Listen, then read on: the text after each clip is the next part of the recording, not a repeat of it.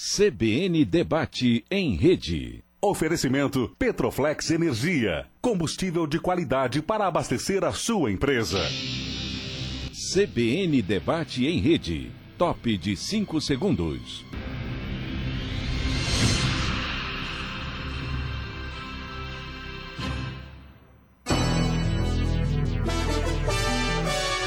CBN Debate. Decisão. Apresentação: Geraldo Freire. Transmitido pelas rádios do Grupo Nordeste de Comunicação. Rádio CBN Recife, CBN Caruaru, Sete Colinas Garanhuns, Líder FM Serra Talhada. Também TV Asa Branca, G1 Caruaru e Região, GE Caruaru e Região. E vamos falar de educação financeira. Primeira coisa que eu pergunto aos senhores, que eu nunca mais vi, é que como é que vocês têm vivido assim, longe de mim, sem meus cuidados? A saudade estava grande, Geraldo. Eita! Bom, de princípio vamos falar do seu livro, né, professor? Isso, coisa boa. O livro foi lançado. Isso, foi lançado na última quinta-feira, dia 27. Né, e foi muito bom, né? A gente teve um excelente evento na livraria Leitura ali do Shopping Rio Mar. E é um livro que realmente serve como um manual para quem quer gerir melhor a vida financeira. Sim. A gente aborda. É muito amplo, Geraldo. Desde finanças para casais, educação financeira infantil, financiamento imobiliário. Eu costumo dizer de uma forma que você nunca viu, que ninguém vai falar para facilitar a sua vida quanto a isso. Planejamento de viagem, uso de cartão de crédito, é, é muito amplo, muito amplo mesmo. A ponto de chegar a ser também, a sugestão é essa, um livro de cabeceira. Que Certo. você vai ler e você vai ter ali sempre perto de você. Para quê? Para que em diferentes momentos de sua vida você possa chegar ali, peraí, deixa eu ver a opinião do especialista, deixa eu ver que possibilidade eu tenho para tentar levar melhor essa questão. Então, o nome do livro é O Verdadeiro Cash, né? Ele está disponível aí nas melhores, maiores livrarias, né? Já em todos os shoppings aqui, livrarias, livraria Jaqueira, livraria Leitura, Imperatriz e, claro, também a Marketplace que chama, né? Que são os sites aí como Amazon e tantos outros. Procurando pelo meu nome, Leandro Trajano, ou O Verdadeiro Cash, você já encontra o livro. E a gente já está tendo muito feedback de pessoas que já leram todo, ou estão na metade e adorando. É muito bom receber isso aí através de e-mail, através de Instagram. E a gente vê que está causando um impacto positivo. E é mais uma forma de atingir pessoas nos quatro cantos do Brasil. E tava com saudade sim, viu? E foi feito em quanto tempo?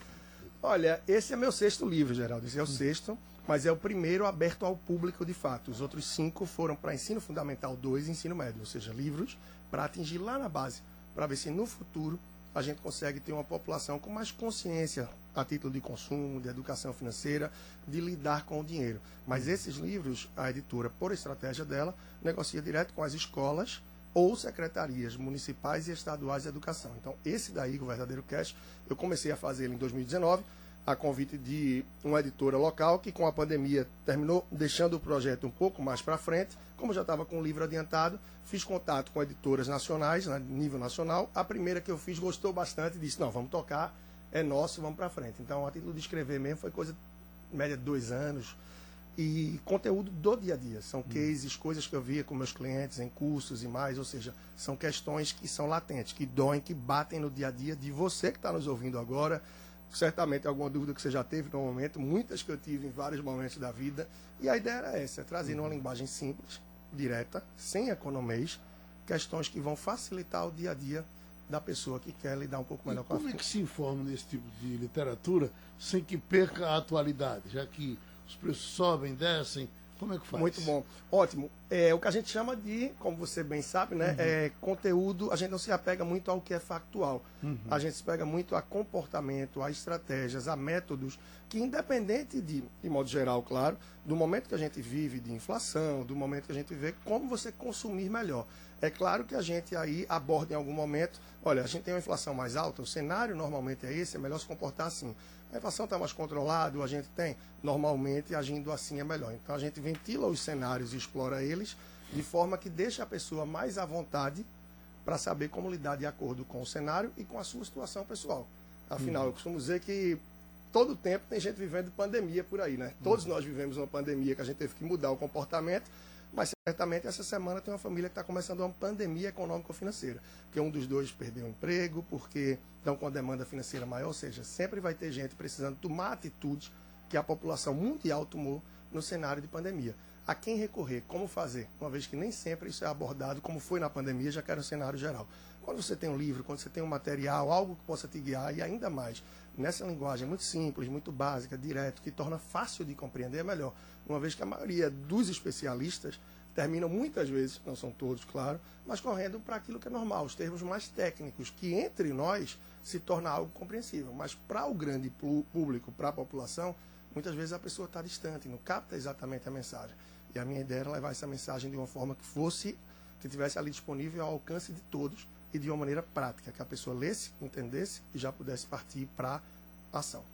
Bom, doutor Rodrigo, vamos aproveitar a hora que estamos juntando as garrafas, vamos falar do, do, do intercâmbio?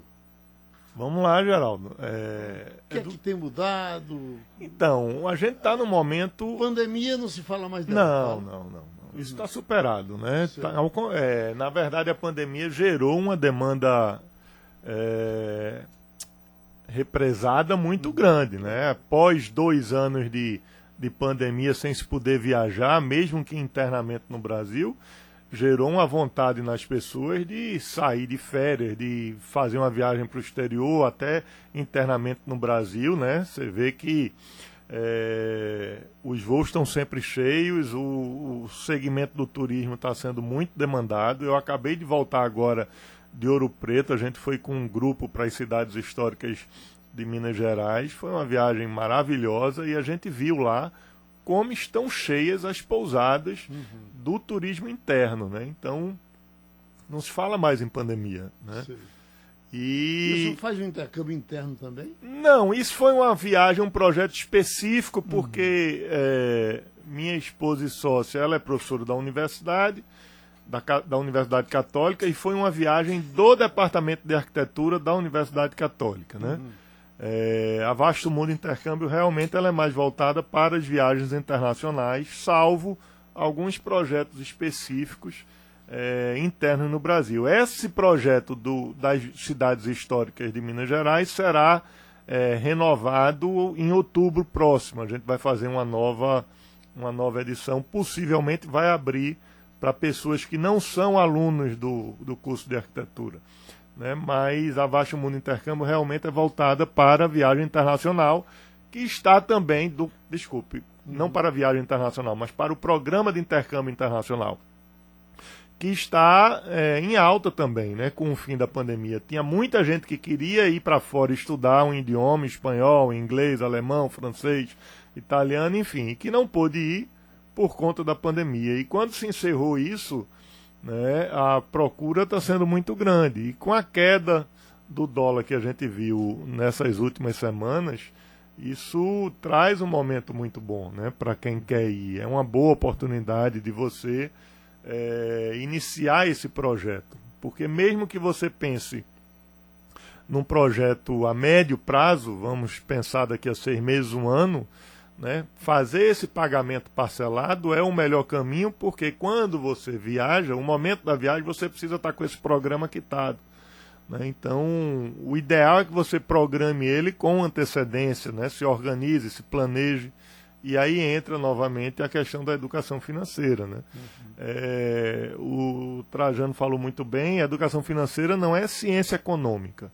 Né? É, quando você fez a pergunta como é que a gente escreve sobre educação financeira e a gente aplica isso no futuro se a questão econômica está sempre mudando, né? Uhum. Porque a educação financeira não trata de, de taxa de juros, não tá, trata de taxa de inflação. Uhum. A educação financeira é comportamento. Né? É uma ciência subjetiva, não é uma ciência objetiva, não é matemática, não é economia. A educação financeira é como você se comporta em relação às questões que implicam em consequências financeiras na sua vida.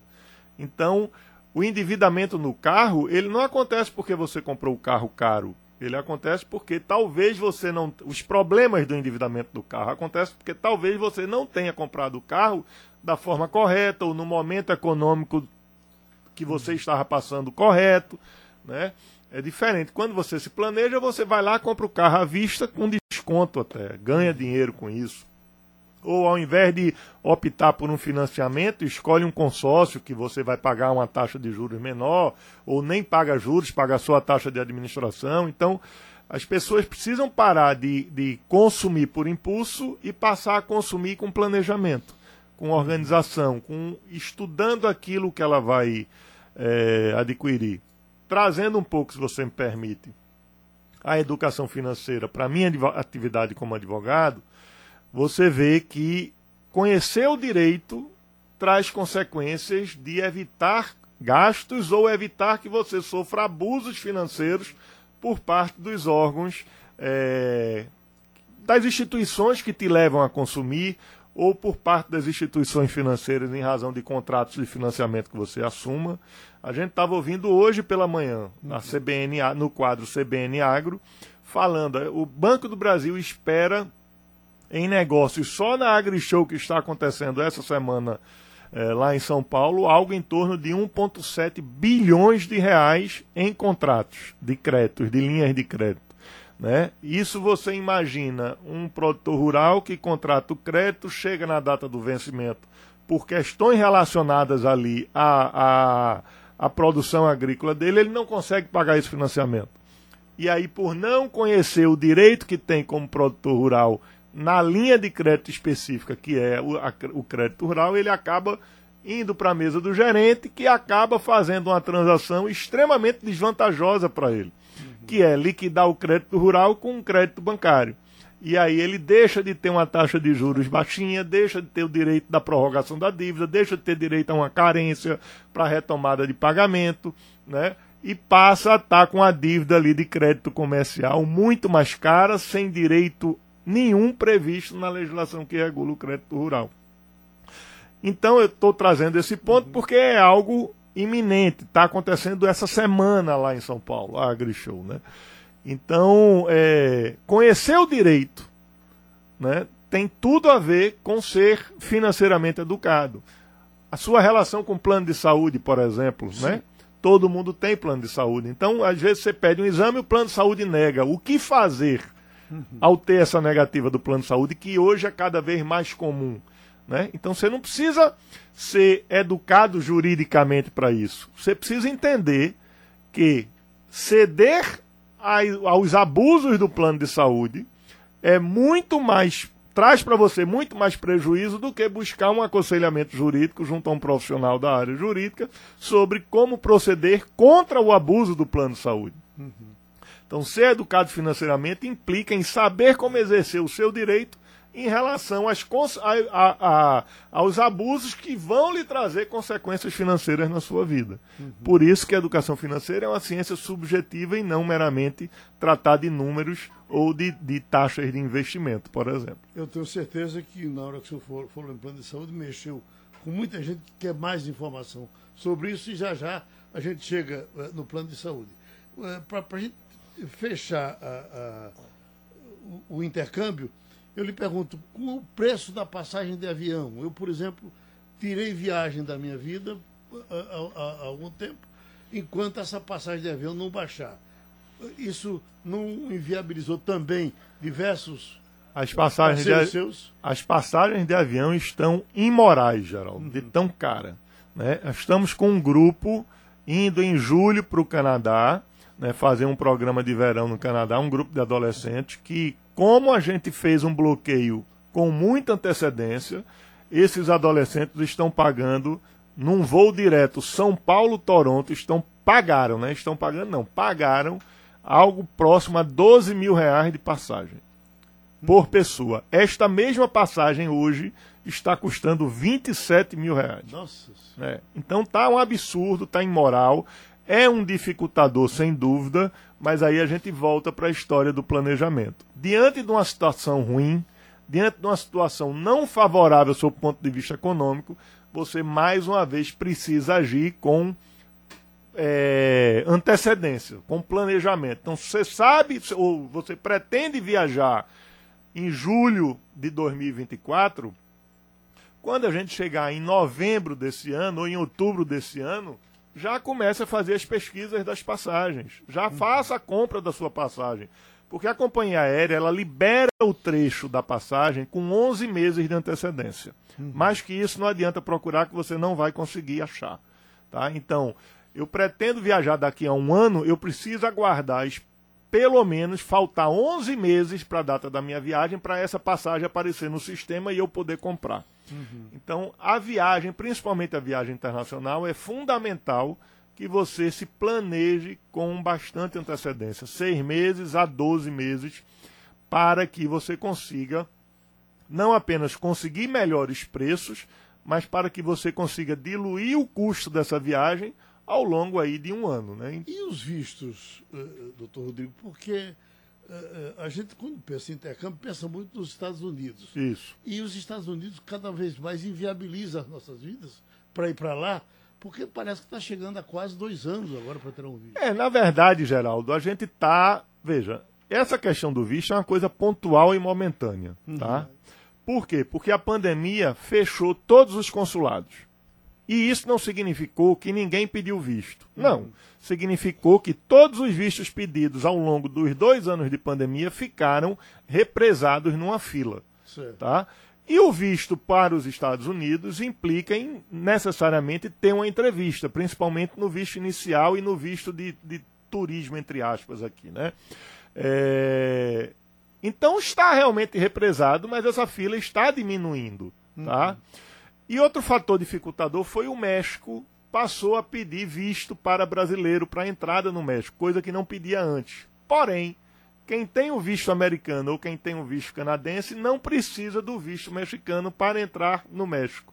E muita gente que quer ir para o México ou que precisa ir para o México a trabalho está optando em tirar o visto americano porque é um processo mais simples do que tirar um visto mexicano. E outra, além disso, no momento que você tem um visto americano, você ele serve para várias coisas. Ele serve, por exemplo, para entrar no México sem precisar tirar o visto mexicano.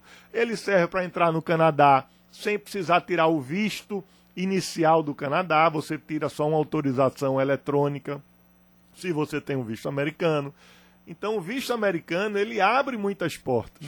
E aí, pessoas que não necessariamente vão para os Estados Unidos tiram visto americano porque é mais fácil e entrar em outros países, como por exemplo no Canadá. E tem fila para o Canadá também para ter um visto? não fila como é o americano, porque não tem entrevista. Mas você tem uma previsão também longa para o Canadá, porque o Canadá, diferente dos Estados Unidos, tem uma quantidade muito grande de tipo de vistos. Os Estados Unidos têm vários, vários tipos também, mas o Canadá tem muito mais. Então, para cada tipo de visto para o Canadá, existe um procedimento específico. Só que, por conta da pandemia, esse procedimento hoje ele tem sido preponderantemente eletrônico e não tem entrevista, né? Mas existem etapas como, por exemplo, você precisa ir coletar a biometria, fornecer os dados biométricos.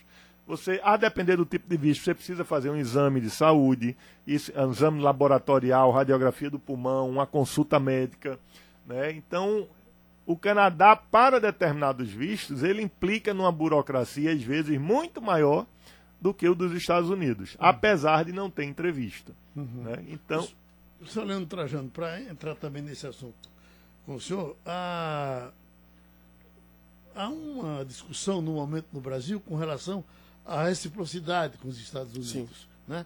O americano acha que pode entrar aqui enrolado na toalha, nu, e, e para a gente chegar lá tem essas complicações normais de, de tirar o visto. E tem gente que diz, não, nós precisamos dos americanos aqui, deixa ele vir enrolado na toalha. O que é que o senhor diz?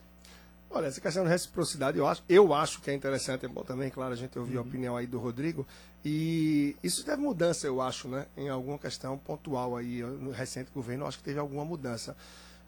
Eu acho que sim, a gente precisa do americano aqui, mas eu sou a favor da reciprocidade. Eu sei que movimenta a nossa economia, eu sei que é importante, podemos ter opiniões eh, adversas aí, mas realmente eu acho que faz sentido. Uma vez que para o americano, é claro que há quem diga, ah, não, mas já tem turista, Disney, isso, aquilo, o ano todo. Mas o que o brasileiro injeta na economia faz sim uma diferença. É sim importante. Então, a grosso modo, é uma questão que eu já reflito e penso há bastante tempo. eu acho que faz sentido, a reciprocidade é importante, sem deixar de pensar, claro, que para a gente ter aí essa fronteira mais aberta facilita para que na hora de vamos ver o americano diga, ah, não tem visto para ir para o Brasil, então vamos logo para lá, despeja aqui um bocado de dólar, movimenta a nossa economia, movimenta emprego, movimenta tudo, é importante. Mas o que a gente pode fazer é ter um processo que seja simples, que seja rápido, para ter essa admissão da entrada. E essa reciprocidade a gente vê como acontece também adiante. Né? Doutor Rodrigo, meu pai dizia, quem se abaixa demais, a bunda aparece. Ainda é assim? Eu sou plenamente favorável a isso, sabe, Geraldo? Eu acho que você tem que é, dar o mesmo tratamento que recebe. Eu não vejo, ah, quer dizer, eu não vejo não, né? Eu acho que o mundo não vê o Brasil como um país Paizão desse tamanho. Exatamente, país um paz, poder. inclusive, O Brasil né? tem um poder econômico gigantesco. A gente que o perde, Brasil né, não. Rodrigo? A gente perde, Hein? mas eu acho que por mais que a gente perca, mas eu acho que a reciprocidade é importante. Que É, claro que sim, Porque claro a gente sim. vai estar aberto, entra quem quiser de cidadão americano, a gente não tem filtro. Eu renovei meu visto agora e tive lá esse ano já nos Estados Unidos. E assim, a gente passa por uma série de procedimentos para que se tenha cuidado com quem entra no país deles. Então por que não a gente também ter cuidado com quem entra no nosso país? Mas é óbvio, eu concordo plenamente com isso, né? É, o Brasil não tem que estar aberto a, a toda e qualquer pessoa que quer entrar aqui, né? É, Agora eu acredito. Principalmente se você não está tendo uma coisa correspondente. Exatamente, exatamente. Mas eu acredito, a, a depender de como a economia do Brasil se desenvolva, porque, na verdade, Geraldo, veja, a gente já esteve bem próximo de uma decisão dos Estados Unidos de não exigir mais visto para o Brasil. Eu pensei que Verdade. caminhávamos mais para isso É, agora. né? a gente já esteve bem próximo. O que acontece é que, quando a economia entra num processo de, de estagnação, você tem uma quantidade muito maior de pessoas querendo sair do Brasil né, para ir tentar a vida de forma ilegítima nos Estados Unidos. E quando eu digo ilegítima, é sem a licença do país de lá para trabalhar. Porque, veja, se começar a vir gente dos Estados Unidos para o Brasil para trabalhar no Brasil, para tirar o emprego do brasileiro, todo e qualquer brasileiro vai gritar, vai dizer, pô, por que, que esse cara está aqui tomando meu lugar? Né? Então, o sentimento do americano em relação ao clandestino no- nos Estados Unidos, tenha ele a nacionalidade que tiver, ele é um sentimento absolutamente justificável. Né? Você quer ir para o Brasil trabalhar, viver sua vida lá?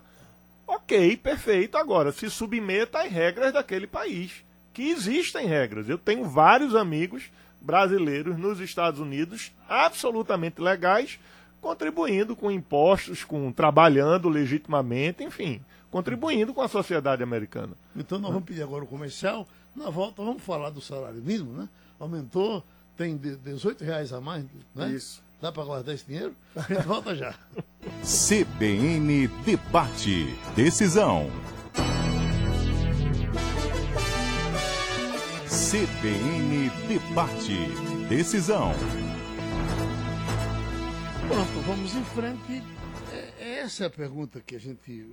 O salário mínimo está chegando e o aumento é, é- é- é muito pequeno, mas de alguma forma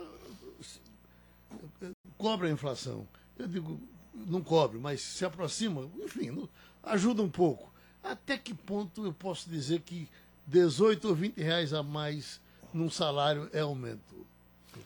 Olha, é, é doloroso. Quem escuta e vê isso, né? Mas pelo menos que, claro, o impacto, sobretudo porque a gente vê as coisas tão caras, como a gente vem aqui no, no intervalo conversando, né? Que ah, não, praticamente não se sente. Agora, como se teve um aumento de um fim do ano para outro e veio esse plus, o que eu gosto, pelo menos para a gente ter um alento e dizer, ah, foi alguma coisa, é se multiplicar por 12. Esse ano eu sei que a gente não tem 12 meses para frente, né? Mas no ano, 12 vezes os 18 aí de aumento, né? Vai dar quanto? Então, tudo bem, quando a gente vai ver na linha do ano, veio um dinheirinho mais.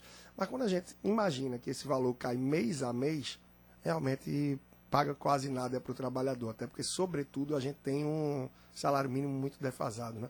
E a gente levando em consideração que boa parte da população recebe um salário mínimo menos do que isso, quando você vai ver o que é que agrega no mês, com 18 reais a mais, numa realidade de preços tão altos e de salário tão defasado, claro, é um esforço, é um respiro que se tenta dar, mas para quem está na conta e na ponta e recebe isso, termina que só vai xingar e no bolso o impacto é muito pequeno, né?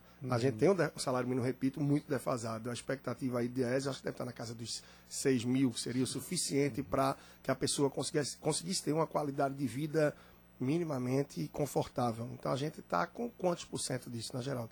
Então o desafio é muito grande para uma pessoa que quer tentar manter qualidade de saúde, de lazer, de segurança, de educação, de alimentação. É um sofrimento grande, claro, é um desafio grande. Até quando a gente fala de educação financeira e fala para quem está nesse cenário. Tem que ter muito mais arroz no orçamento para o dia a dia para conseguir chegar e equilibrar as contas. Doutor Rodrigo, é, evidentemente, mas quanto. Se, se eu chegar uh, amanhã para a moça que trabalha lá em casa, olha, não vou lhe pagar os 320, não, só vou pagar 300. Não, eu quero meus 20. Ela tem o que fazer com esses 20. E se ela quiser tratar bem desses 20, o que é que ela faz? Olha, Geraldo, assim, é, fica difícil a gente. Fica difícil não, né? Falar é aquela história. Falar é fácil, fica difícil aplicar a regra, né? É, você falou uma coisa interessante. Esses 20 reais, para quem quer investir 20 reais, tem opções, né? Tem o título do Tesouro Direto aí, você consegue investir com 20 reais no Tesouro Direto. Né? Você compra uma cota ali de, de um dos títulos do Tesouro Direto. Mas pegando a deixa do Trajano, né? Quem, quem vai ao supermercado sabe bem que esses 20 reais aí não vai mudar a realidade difícil que a gente está vivendo. A gente vem de um momento em que essa inflação divulgada como sendo a oficial, ela não se reflete na verdade, né? Porque ela é uma composição de um cálculo complicadíssimo para dizer que a inflação é tantos por cento ao ano. Né? A, o que importa é a inflação efetiva no arroz, a inflação efetiva no feijão, na carne, no frango, etc. E que não é, em hipótese alguma, é essa divulgada pelo governo. Né? Não esse governo, só para ficar claro que não é uma crítica ao governo, né? qualquer governo, tá? a, a coisa se repete. Né? Então, é, ah, minha vida, sou educado financeiramente, o que eu ganho, o que eu ganhava até esse aumento organiza minha vida, é, eu consigo viver com o que eu ganhava, esse plus aí eu tenho que fazer? Tem. A verdade é que tem. Né? É, se você entende um pouco de investimento, se você entra, abre uma conta numa corretora e usa esse plus aí, esses 20 reais, você tem investimentos que você pode fazer com esses 20 reais aí. Uhum. Agora, doutor Trajano, o PIS, ele veio é, bagunçar um pouco mais a vida de quem não tem educação financeira, ou ele, de alguma forma, ajuda, ou não significa nada. E, na verdade, o meu Pix até agora não entrou nenhum tostão, eu só boto para fora. pois é, e é engraçado. E é comum, ao mesmo tempo, que muita gente tenha receio do Pix, né? Porque, ah, é inseguro, vão dar golpe em mim e tal. É o que eu brinco com muita gente. Se você divulgar o seu Pix aí, o máximo pode acontecer é você receber dinheiro. Ninguém vai levar de você. Exatamente. Só que o problema é, e aí no caso é mesmo, somos nós brasileiros porque eu costumo fazer essa analogia. Talvez a rua de Toronto, lá no Canadá, de meia-noite, não vai ser perigosa. Porque aqui a Avenida Boa Viagem, a Praça Casa Forte, ou se a gente estiver no Ibura, no Curado, não importa, vai se dizer qualquer bairro de Recife que é perigoso. Não é o perigo, não é o local, são as pessoas. Então, existe o Pix com outro nome em vários outros países, inclusive na China há muito tempo. Só que a questão é, o brasileiro em tudo que vê termina arrumando possibilidade de dar golpe. Uhum. Então, o grande perigo está aí.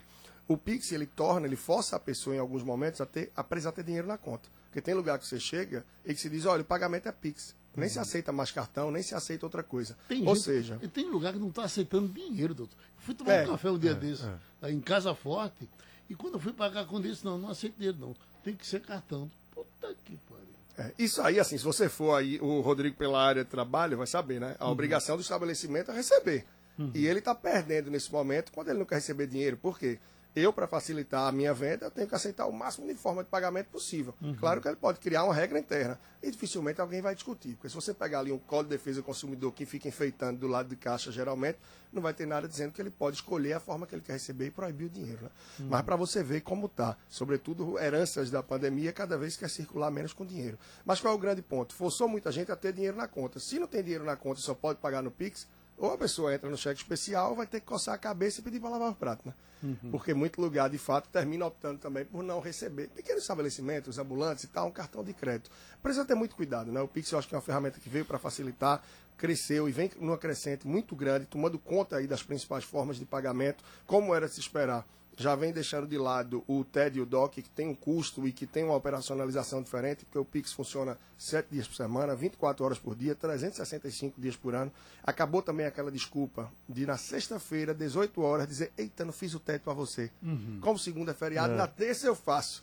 Agora não tem mais como fugir. Não, meu amigo, faz um Pix, ou seja, precisa ter dinheiro. É interessante a dinâmica que ele trouxe para a gente, sim, eu acho que é bem válida. Oi, doutor. É, eu acho ótimo receber no Pix. Agora, pagar com Pix eu acho péssimo. Porque, não porque só pago, mas porque eu, acho que dá trabalho. Abrir a conta no celular, cadastrar, inserir, enfim. Às vezes a conexão não tá legal. Eu prefiro o cartão de débito ou de crédito. Né? Há muito tempo, você falou do dinheiro, pagar em dinheiro, há muito tempo que eu não ando com dinheiro na carteira. Você me pedir dois reais agora, eu não tenho na carteira para lhe dar. Né? quiser, Porque. eu tô com 50 aqui. Pois é. Sem Então- dinheiro eu tô nu. Não, pois é, então é a questão de, de cultura mesmo, né? É questão de cultura. Mas eu, eu acho o contrário. Eu acho que se eu tiver dinheiro na carteira, ele sai da minha carteira muito mais fácil. Né? Porque quando eu vou a algum lugar, primeiro, a despesa pequena você não vai fazer com cartão, né? A, o- a besteirinha ali que você compra quando tem di- dinheiro.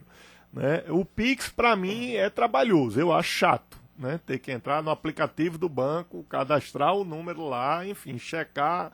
Eu acho que demora muito mais do que o cartão. Agora, é uma eficiência enorme. Né? Você vai na feira hoje, né? todo feirante lá está vendendo no Pix e não tem o custo da operadora do cartão. Né? Você vai, você vai fazer a feira, o cara que lhe vende um quilo de tomate, se ele recebe no Pix, ele recebe o valor integral. Se ele lhe vende no cartão, ele vai receber o valor menos a taxa do cartão. Então é uma eficiência extraordinária. E por outro lado, para o governo, né, também, porque o Pix permite o, o acesso às informações financeiras do, do contribuinte. Né? É, de- o que não acontece quando você faz um TED ou um DOC. Aquilo é uma operação sigilosa. Mas no Pix não. O Pix permite que a Receita tenha total acesso às informações que envolveram aquele Pix, entendeu? Professor Trajano, faz parte da educação financeira não dar gorjeta ao, ao garçom? Eu já houve um tempo que eu não dava, depois, agora eu estou com vergonha. Quando o garçom chega, eu tenho que ter alguma, co- alguma coisinha para dar para ele. É, as coisas vêm mudando, né? Muitos bares, restaurantes que você vai, o garçom já chega para você explicar, olha, aqui você paga a conta. Nessa outra maquininha é que você paga os 10%. Então, como diferencia ali, tem gente que já vai ficar constrangido de pagou a conta, olha, os 10%. E isso facilita para o estabelecimento também, né? Sim. Porque já não entra ali a título de imposto, de nota. Tem estabelecimento que recebia os 10%, não repassava nada, ou repassava uma parte, deixando outra como quebra, material, o que for. É, no Japão, é falta de educação, diferente dos Estados Unidos. Né? Se você der alguma gorjeta. Uhum. Eu me lembro, eu estava exatamente, eu fui na ilha do Fukuoka e, e- e a, a nossa loucura quando pegava um ônibus daquele era dar o, o- o- a gorjeta ao guia. Quando a mulher disse, olha aqui, a, a, a- a mulher- a a brasileira, isso aqui não dê gorjeta que eles não aceitam. Se sentem ofendidos. Que lugar da. É. Enquanto nos Estados Unidos, por exemplo, é contrário. Estados Unidos, aí você, se E não é der. 10%, não. Não, o é, negócio é 15%. é isso que eu ia falar. Aqui a gente reclama dos 10%, Ah, mas 15, nos Estados 20. Unidos e Canadá é 20%. Pois é. né? Você é. der menos, a turma olha de cara feia para você. é. Então, eu é, acredito que é o seguinte, a gente é de cada lugar que você tiver. Você sabe que vai sair e tem os 10%? É opcional, de fato. Por mais que já tenham meio que burlado aquilo, né? Porque chegou um momento que estavam fazendo certo, né? O consumo foi 100 reais, bota 100 e bota lá embaixo, opcional pelo serviço, 10%. Aí o pessoal deixou isso separado e hoje em dia já voltou a vir o total do valor da conta que você não discrimina ali bem. Tem estabelecimentos que se você paga o parquinho ou paga um cover artístico, ainda bota 10% em cima disso, que é errado, né? Então acho que se você está saindo num lugar, sabe que tem isso daí, ou você vai escolher um lugar que não tenha o cover, que não tenha parque, ou já sai sabendo que vai ter que pagar um 10%, vai ter que pagar algo mais, a não ser que não tenha sido realmente bem atendido. Né? São alguns pontos. Geraldo, só para voltar muito rapidinho na questão que você falou do salário mínimo, a gente sabe que os 18 termina entrando ali pelo ralo na feira, como bem disse Rodrigo. Quem acha que 18 não vai mudar nada, está relutante, bate o pé no chão e diz, isso não vai mudar nada na minha vida. Eu lanço aí um teste, né? Pra, claro, para quem tem um, dois salários mínimos de renda, que está na guerra também com isso, claro aí. 18 vezes 12, você tem no ano um acréscimo de 216 reais. 216 reais. Então, se acha que é pouco, todo mês, quando receber o salário, guarda esses 18, 20 reais. No final do ano você vai ter 200 e pouco mais aí para uma saidinha de fim de ano, festa com a família, o que for. Né? Então a gente costuma ver o 18 como pouco. Quando a gente anualiza o valor, isso serve para despesas e serve também para uma força de economia que se pode ter. Né? Óbvio, isso aqui é um pequeno desafio para trazer reflexão, mas a gente sabe que na prática, infelizmente, até os aumentos da gente são muito defasados e ficam abaixo de tudo que se espera aí. Né? Deixa eu dar uma notícia de falecimento aqui, que eu já ia esquecendo. O meu prezado Maurício Randes saiu daqui há pouco e recebeu a informação de que morreu um tio dele. Aí faleceu essa madrugada o médico anestesista Valêncio Coelho. Morreu de causas naturais. Era irmão de Germano Coelho e Fernando Coelho. Deixa muitas saudades, imensa clientela, da imensa clientela que sempre atendeu com muita competência e dedicação. A cerimônia de cremação será no Memorial Guararapes, em Jaboatão, amanhã, quarta-feira, às 11 horas. Então vai ter tempo para avisar os amigos do doutor que ele faleceu. Tem comercial agora? A gente volta já. CBN Debate. Decisão. CBN Debate. Decisão.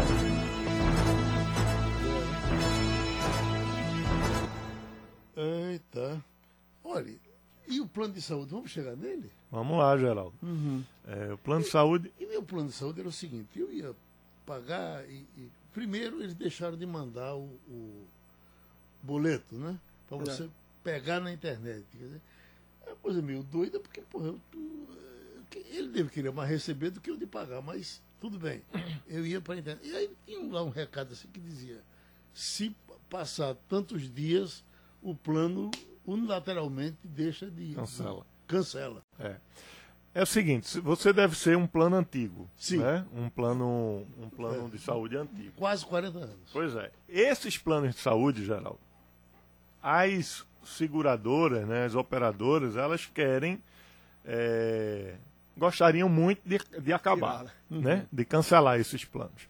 Só que a legislação não permite, né? Só permite, como é um plano pessoa física e é um, um- um plano antigo, a legislação não permite, ela só pode rescindir o contrato se você é, inadimplir, né? ou se você solicitar, evidentemente. Então, é preciso muito cuidado, principalmente nesses planos, porque são planos diferenciados que lhe traz uma série de benefícios e que se você realmente não pagar o boleto por 60 dias, é, a seguradora pode cancelar, porém ela tem que lhe notificar. Sei. Né? Então ela tem que informar você que a parcela tal está em aberta e se você não pagar no prazo X, você vai ter o plano rescindido. O que acontece é que as seguradoras elas não mandam uma notificação específica com esse fim. O que elas fazem? No boleto do mês seguinte, elas colocam uma observaçãozinha ali embaixo do, do boleto dizendo que a fatura tal está em aberta e tal, e você não lê. Né? Ninguém pega o boleto para ler tudo que está escrito no boleto. Você simplesmente pega o boleto e paga.